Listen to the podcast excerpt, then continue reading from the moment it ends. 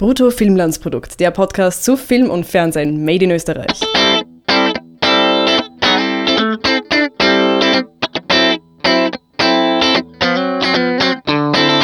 Hallo und herzlich willkommen zu einer neuen Folge Brutto Filmlandsprodukt.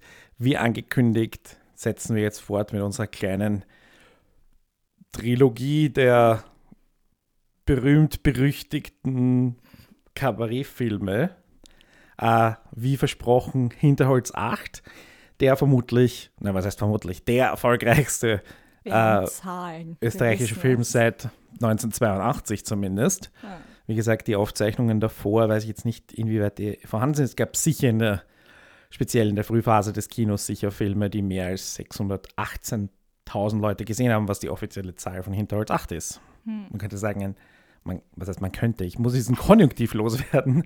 Man kann sagen, dass ihn ein Achtel der damaligen Bevölkerung gesehen hat. Das ist nicht schlecht. Mhm. Ähm, ich habe, okay, ich habe jetzt nicht die Bevölkerungszahlen von 1998 recherchiert, aber kommt schon hin. Ähm, ich habe ihn vor vielen, vielen Jahren gesehen, habe ihn jetzt wieder gesehen. Birgit, du hast ihn zum ersten Mal gesehen. Ja. Jetzt haben wir da irgendwie so diesen Film, über den es viele Eindrücke und vielleicht schon Gerüchte gibt, weil es ist, wie bei mir sehr lange her ist, dass ihn manche Leute gesehen haben. Was war dein Eindruck als Erstseherin? Auch mit, den, mit dem Wissen und diesen Eindrücken, die du vielleicht vorher schon hattest, ja, von anderen Leuten mitbekommen. Ich war ein bisschen überrascht, dass er genauso lustig war wie Indien. Also nicht sehr. es war irgendwie, das wird immer so angepriesen, ja, die Filme, die sind gut. Also meistens höre ich ja eh nur, dass sie gut sind und nicht, dass sie lustig sind, komischerweise. Aber irgendwie klingt da immer so mit, dass es lustig sein muss, keine Ahnung. Und das war jetzt auch nicht so sehr. Ich habe mich sehr viel aufgeregt über diese ähm, ja, Leute, die ein Haus bauen wollen oder sich ans Renovieren wollen, irgendwo in der Pampa. Also es ist immer sehr super, wenn Wiener irgendwo rausziehen und sich ein Haus renovieren lassen wollen. Ähm, und nicht das Geld dafür haben vor allem. Äh, übrigens eine Möglichkeit, um Geld zu verbrennen. Such dir irgendwo ein Haus am Land und versuchst zu re renovieren, vor allem wenn es über 100 Jahre äh, alt ist. Das ist immer super. Ähm, ansonsten, ja, es waren ein paar, paar Szenen, die, die noch mehr Color ein bisschen waren oder halt Sprüche und so, die ganz lustig waren. Aber ansonsten war ich wieder überrascht, dass Kabarettfilm nicht automatisch Komödie heißt, was vielleicht Sinn macht, weil Kabarett ist ja eher sozialkritisch ja. auch, ne? Ich war auch überrascht, wie wenig lustig er eigentlich ist. Also, wie gesagt, es ist einige Jahre her, dass ich ihn das letzte Mal gesehen habe. Sicher, wahrscheinlich sind es zehn Jahre. Ich meine, es ist nicht nicht lustig, aber es ist halt nicht so lustig, wie man es vielleicht glauben würde. Sagen wir so. Ja.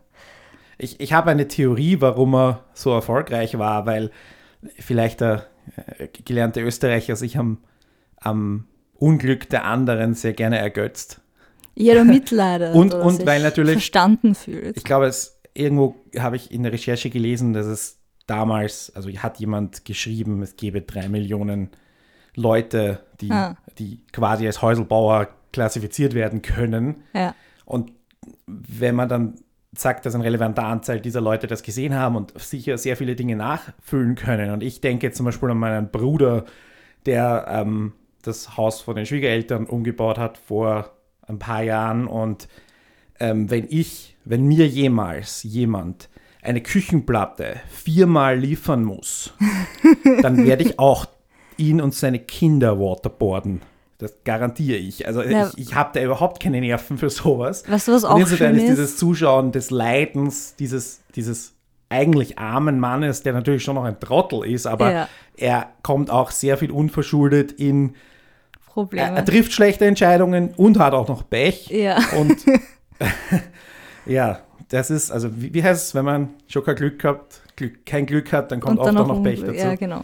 Ähm, und da, da habe ich schon auch mitgelitten und einfach in meinen Entscheidungen, äh, niemals ein Haus zu bauen oder zu renovieren. Und wenn, dann stelle ich mir irgendwo ein Fertigteilhaus auf eine, auf eine Hütte ja, aus. Das muss auch nicht unbedingt Sicher heißen, dass es funktioniert. Ne? Also, ja. ist auch, was auch schön ist, wenn du schon schöne Türen drinnen hast und dann aber die Handwerker, die alles andere machen, nicht schauen, ob die eh schön sind und dir vielleicht Dellen in irgendwas reinmachst, bevor du noch überhaupt eingezogen bist. Das ist auch sehr schön. Also wir können, glaube ich, aus unserem Bekannten und Verwandten ja. ähm, Das ist ja auch schön, wenn du selber nicht baust, kannst du wenigstens immer so eine Person oder mehrere die bauen und dann kannst du schön mitleiden Ja. und mitfiebern und gleichzeitig denken, boah, nein, wieso macht sie das? Das war, was ich mir sehr oft während diesem Film gedacht habe.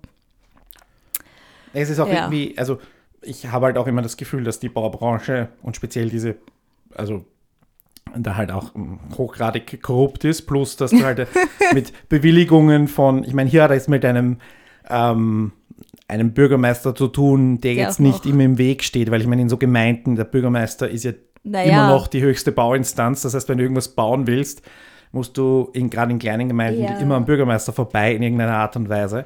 Und das ist halt alles sicher noch als Baustoffhändler hat er auch, glaube ich, wenig Grund dazu, ihm im Weg zu stehen. Also, hm, Naja, genau. ja. Also auf jeden Fall, der, die, die, die Bürokratie war nicht das Problem an diesem Nein. Film. Hätte es aber auch sein können. Sicher Ja. auch ein, ein, ein Riesending, wenn du was, wenn du was baust. Und Aber es wäre dann nicht so ein großes Verderben, weil ja, also er bindet sich quasi diese riesige Aufgabe selber an und dann geht halt alles schief und ähm, ist nicht gut genug vorbereitet und so. Und Bürokratie, dass jemand sagt, nein, du kannst es gar nicht erst haben, ist dann halt auch nicht so, ein, so tragisch. Es ist eher Ja. ein Widerstand, aber nicht so dramatisch, und dann diese, diese nicht hilfreichen Freunde, die ihm, oder Arbeitskollegen, Freunde, whatever, die ihm auch noch Sachen einreden und dann nicht hilfreich sind.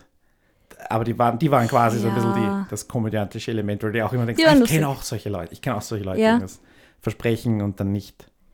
Ja, das Problem ist halt, wenn die selber bauen, haben die auch keine Zeit. Das hat Ja. sogar total Sinn gemacht, dass die halt, du kannst halt immer nur am Wochenende was machen und es macht halt auch keinen Sinn, dass du dann nach sechs Wochen deine Wohnung kündigst. Das ist auch so was Dummes, was Leute immer noch machen. Das ist so blöd. So, ja, eh, wir bauen jetzt und der, die, irgendwer hat gesagt, das dauert so und so lang. Ja, das dauert immer doppelt, wenn nicht sogar dreimal so lang. Kündig nicht deine Wohnung, wenn du gerade ein Haus gebaut hast. Erst wenn Schlüssel fertig ist, kannst du deine Wohnung kündigen. Schau, wie sehr uns das emotionalisiert und wir beide haben noch nie Haus gebaut. Wir Ja, es kennen gibt- nur es- Sekundärgeschichten. Es gibt aber auch einen Grund, warum, warum solche Formate halt auch im Reality-TV funktionieren. Ist ja nicht so. ah ja, genau. Gibt es auch genügend in die Richtung und die ziehen ordentlich und Hinterholz 8 hat es schon vor, Das vorweggenommen. stimmt. Aber ja. Die, die österreichische, die österreichische Seele, die Seele des Häuselbauers. Und das halt nochmal ins, ja, ins Tragische gezogen. Und da, aber ursprünglich natürlich ein Ein-Mann, ein, ein Thüringer Stück, Ja, wo er halt monologisiert und wo du dir schon vorstellen kannst, also speziell halt so keine Ahnung, wenn du dir überlegst, was es für Maschinen gibt und so weiter, da ist schon sehr viel Komik drin, was im Film halt jetzt nicht so rübergekommen ist. Aber stell dir mal vor, jemand beschreibt, wie äh, auf der Bühne jemand, der es wirklich gut kann, jemand, der wirklich gut erzählen kann und dabei selber sich auch noch ähm, als Hampelmann aufführt und es wirklich, Ja. wirklich schön unterhaltend ist, wie Thüringer halt früher war.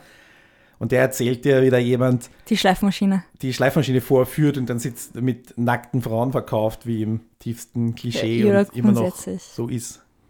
Also Grundsätzlich mal erklärt, was eine Schleifmaschine so macht, was man da alles gut super machen kann und sonst was. Und dann, oder wenn du den Strom kriegst, weil es nicht Ja. isoliert ist. Auch sowas, ja. Ähm, das sind einfach Sachen. Ich meine, im Nachhinein, Nachhinein ist es deutlich lustiger, wenn wir drüber reden, als wenn du das direkt siehst, kommt mir gerade Okay. vor. Also eigentlich ist es tragisch, wenn du es siehst, aber wenn du es wem anderen siehst, hast du sehr viel Schadenfreude. Doch schon auch. Mhm. So, greif nicht an die Wand. Strom drauf. Ähm, jetzt haben wir über Maschinen geredet. Genau, das ist ein, ein Personenstück. Ich kann mir schon auch gut vorstellen, wer alles spielt, auch seine Frau und so, die Margit und, und die Kollegen vor allem.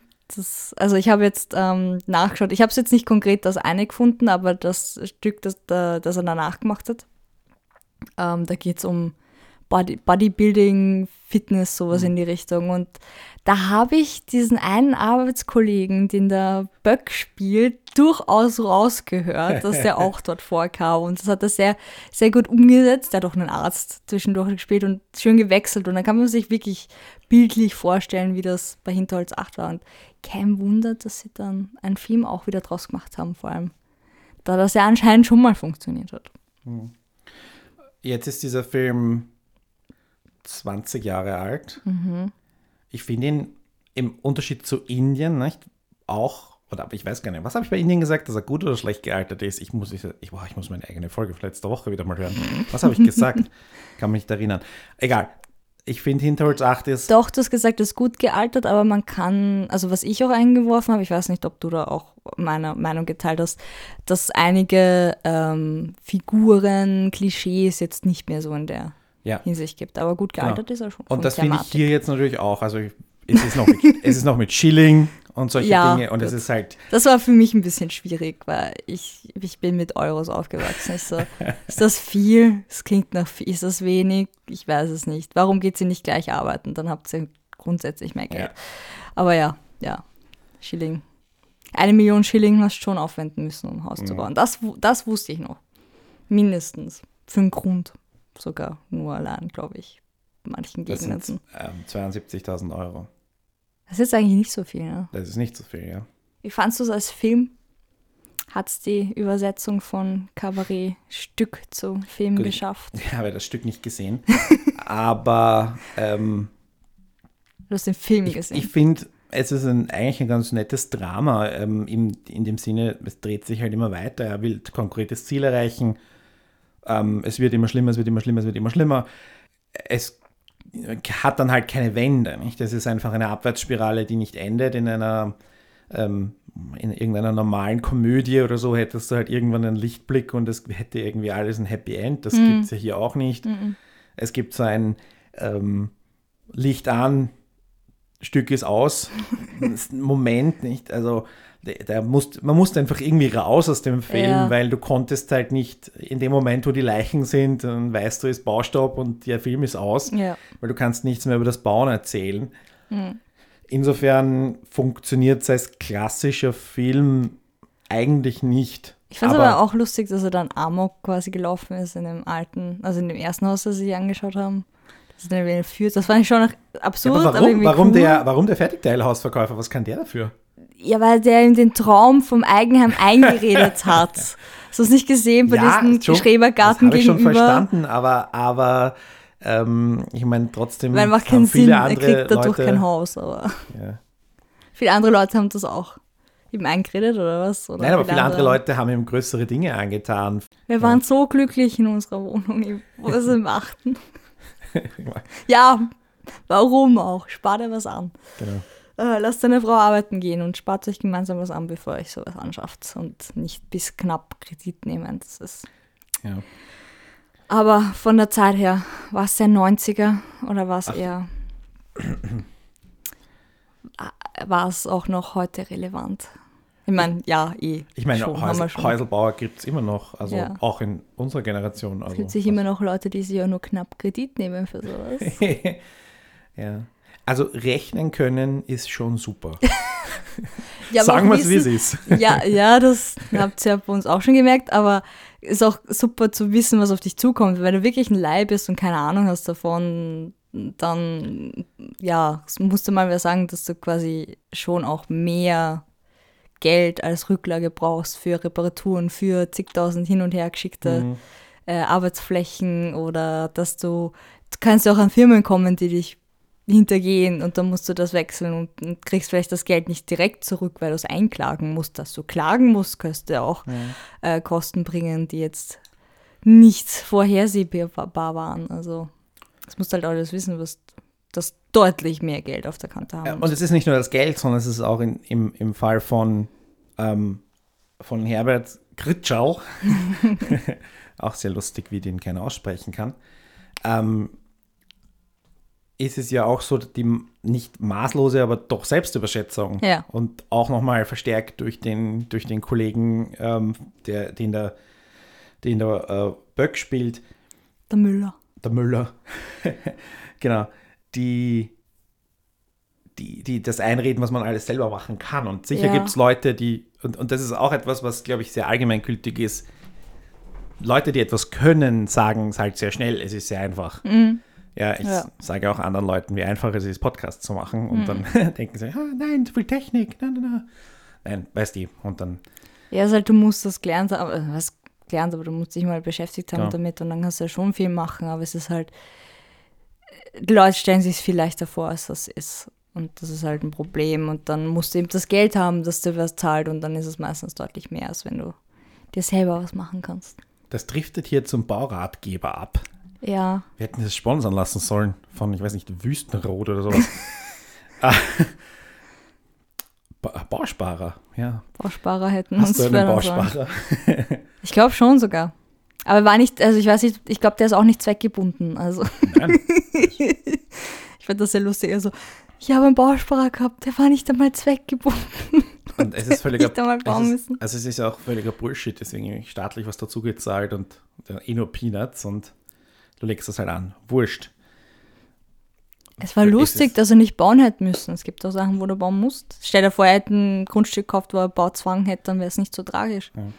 Also, weil er muss, ne? Und was geht eigentlich mit den, mit den Schwiegereltern, die sich, ähm, die, die da dieses Grundstück an der Bahnlinie haben? Ja, Schrebergarten, ne? Ja, furchtbar. Typisch wienerisch halt.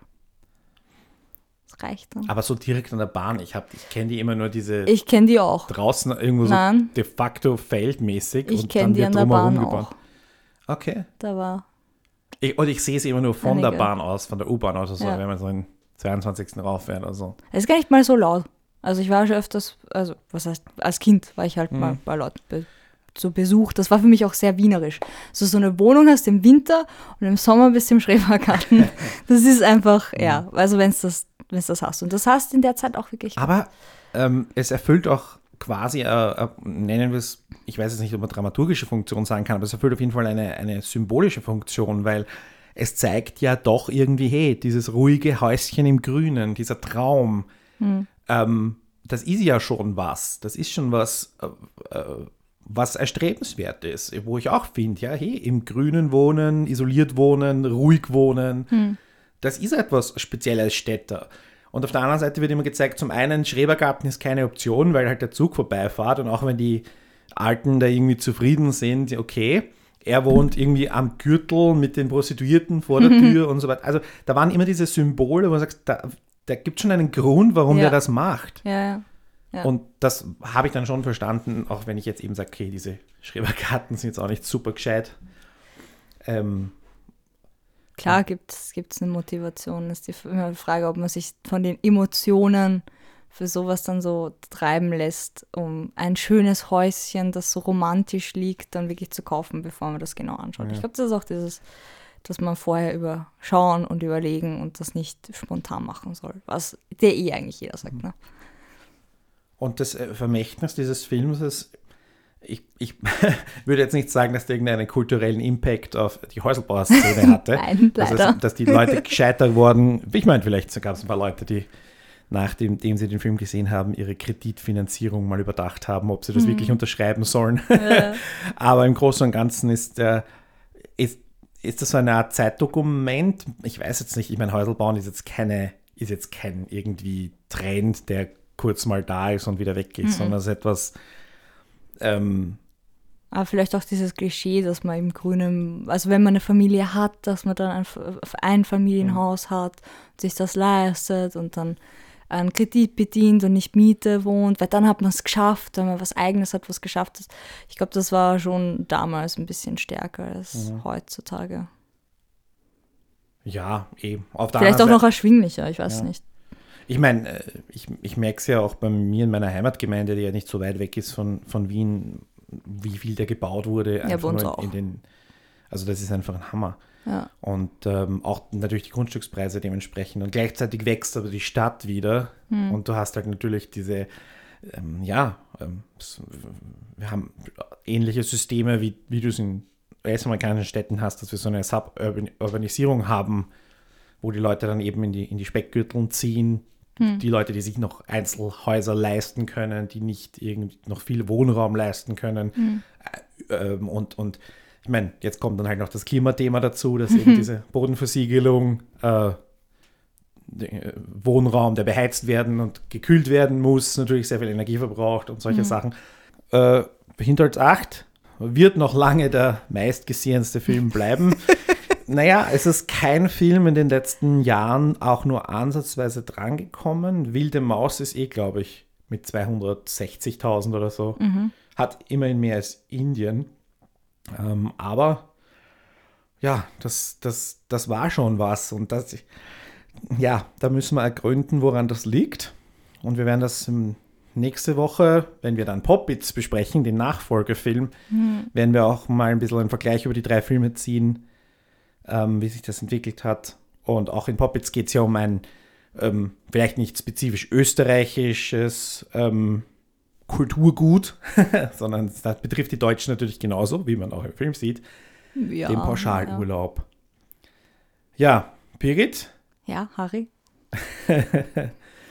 gut, haben wir die letzten Leute vertrieben. Ich Die müssen jetzt schauen, dass sie einen Kredit ändern können und, und überlegen, ob sie nicht doch wen anheuern, um Mhm.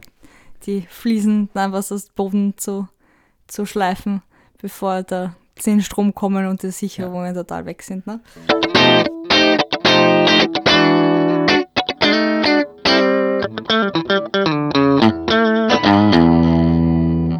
bruttofilmlandsprodukt.net